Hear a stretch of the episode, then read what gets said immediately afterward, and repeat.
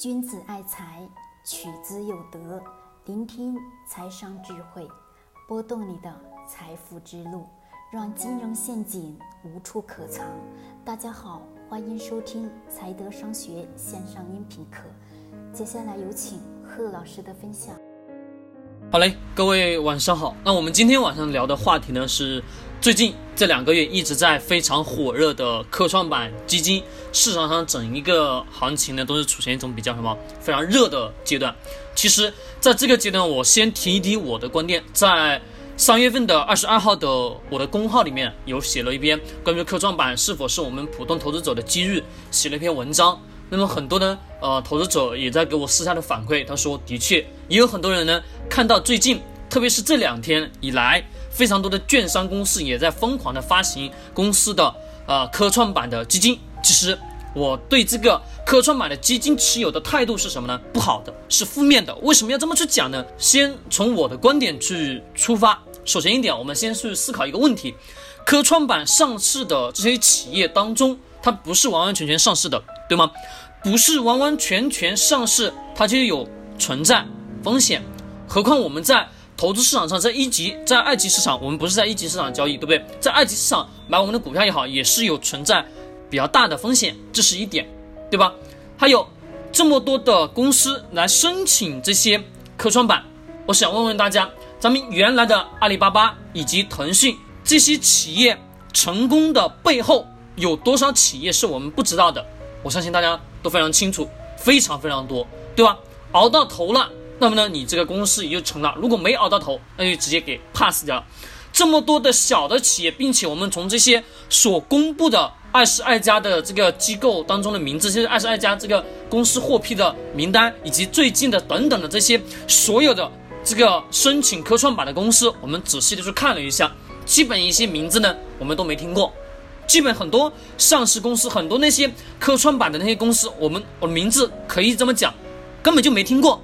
从来都不知道这个公有这个公司的存在，那么这个时候这公司申请去上市，首先一点，的确它原来可能名气比较小，但是呢公司的内在价值存在，来申请这个科创板，有可能未来会持续高速的发展，可能会发展成我们所理解的，会成为阿里巴巴或者说成为腾讯这样的大企业。但是这些大企业的背后的成长是拿了多少人的血和肉来垫底的，对吗？那么这是重要的一点。所以说，我们普通投资者来到投资市场，重要一点的原因是为了获取高额的回报，对吧？获取高额的回报，同时，那么我们首先重要一点是怎么样合理的去规避好自己的风险。那么科创板这么背后的这些因素，其实风险已经过于太大了，已经很大了。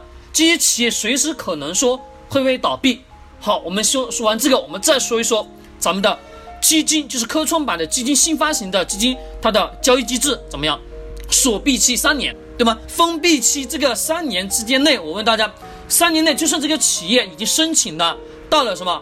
到了这个科创板上面，让很多投资者有这个购买的能力了。我想问问大家，我们看我们在外面的非常非常多的普通的创业者在市场上去打拼，我问大家一个问题：存活下来的企业，存活下来的创业者。有多少凤毛麟角，对吧？那么这当中的风险已经是非常非常大了。普通投资者，其实我说白了就一个观点，什么呢？不亏损，我们就是最好的盈利。只要不亏损，这么大的风险的同时，我们一定要学去规避。那么我们宁愿把这一次机会给错过。其实我也一直也有一个观点，我宁愿这些投资机遇我不要，我也不希望我自己的金钱、我自己的盈利去亏损。那我们普通投资者也是一样。其实你不亏损就是最大的盈利了。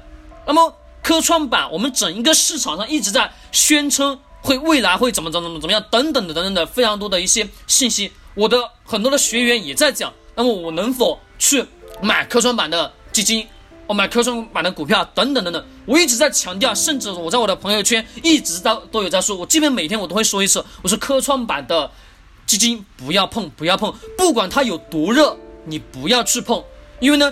市场的这种背后的这种运营逻辑，我们没办法去判断。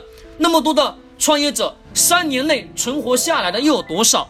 我们看多少人开公司的，最后存活下来了，有超过三年的吗？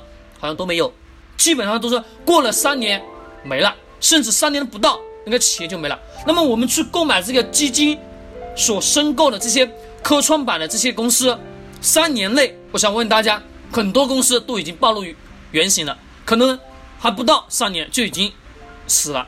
那么我们的钱投进去又是怎么样呢？为什么这么多的基金公司在疯狂的去申请呢？其实这当中重要的一点是，基金的封闭期三年，对不对？这三年内，不管这个基金挣还是亏，首先是一点，把你的钱圈过来之后，到了口袋再说。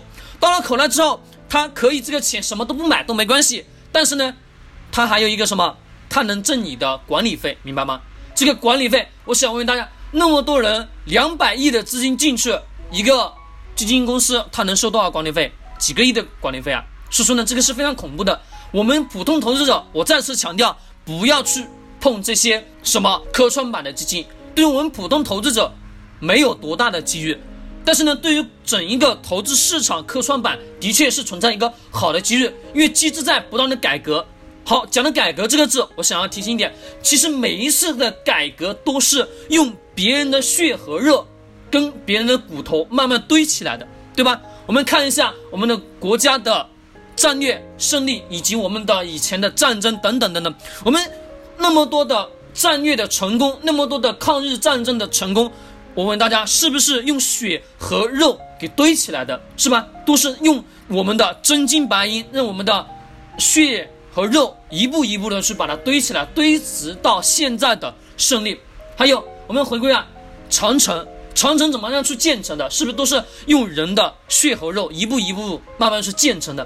的确，这是一个正确的，但是呢，我们在投资市场上切记不要让自己的辛辛苦苦挣的钱再搭进去，其实不亏就是最好的选择，并且你就是挣的。所以说呢，我再次依然的强调，也希望呢大家能听到这个音频的话，你把它发到你的朋友圈，或者说让你身边的朋友不再去受噱头营销，就是说不再去这种被这种噱头的营销去影响你自己的投资抉择。其实不管它炒的有多热，我依然持有我的观点，不建议大家去碰，不建议大家去碰，好吧？不建议大家去碰。好了，今天晚上我就跟大家就讲到这里。如果大家觉得我们的音频分享的不错，把它呢分享到你的朋友圈，或者说转发给你最好的朋友。那么君子爱财，取之有德。我们明天晚上再见，谢谢大家。